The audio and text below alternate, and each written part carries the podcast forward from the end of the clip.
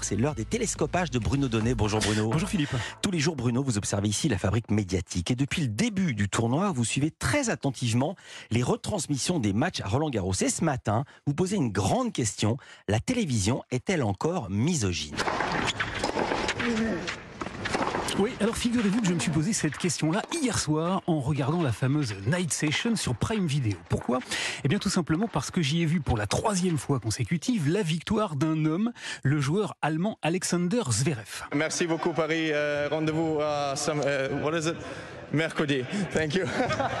Jusqu'ici, en effet, tous les matchs de ce talentueux euh, tennisman ont été diffusés sur la plateforme payante d'Amazon. Et donc, si vous ne disposez pas de cet abonnement, si vous ne suivez le tennis que via France Télévisions, eh bien, vous n'avez tout simplement pas pu voir le moindre match de Monsieur Zverev. Alors, ça m'a surpris et du coup, je me suis dit, mais au fait, mon petit bonhomme, combien de matchs féminins Prime Video a retransmis jusqu'ici? Et la réponse est simple, un seul. Scénario incroyable, mais vrai. Eh oui, c'est cocasse, mais Prime Video n'a diffusé qu'un seul match féminin en huit jours de compète, alors qu'elle promeut sa fameuse session nocturne en utilisant l'image d'une femme et la notoriété d'une joueuse, la française Caroline Garcia.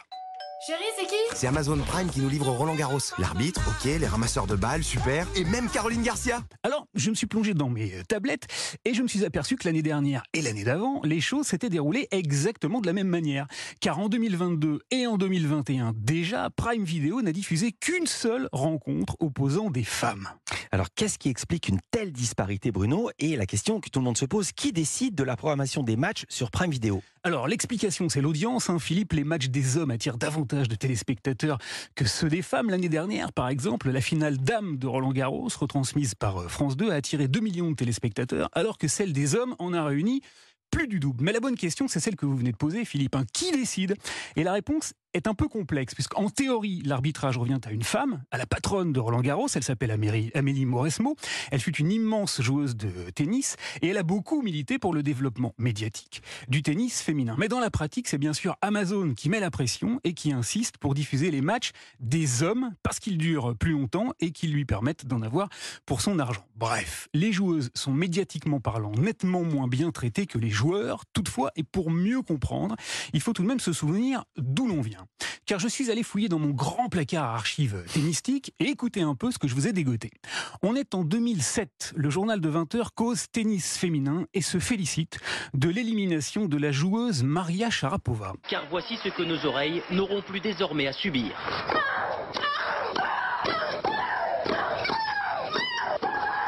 Eh oui, il y a tout juste 16 ans, lorsque la télévision parlait d'une joueuse de tennis, ça se passait comme ça.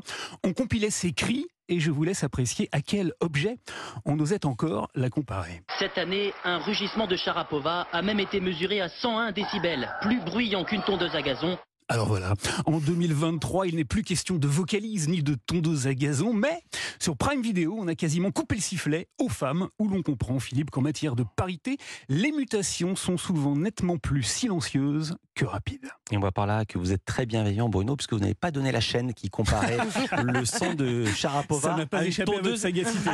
C'était pas TF1. beaucoup. Merci beaucoup, Bruno.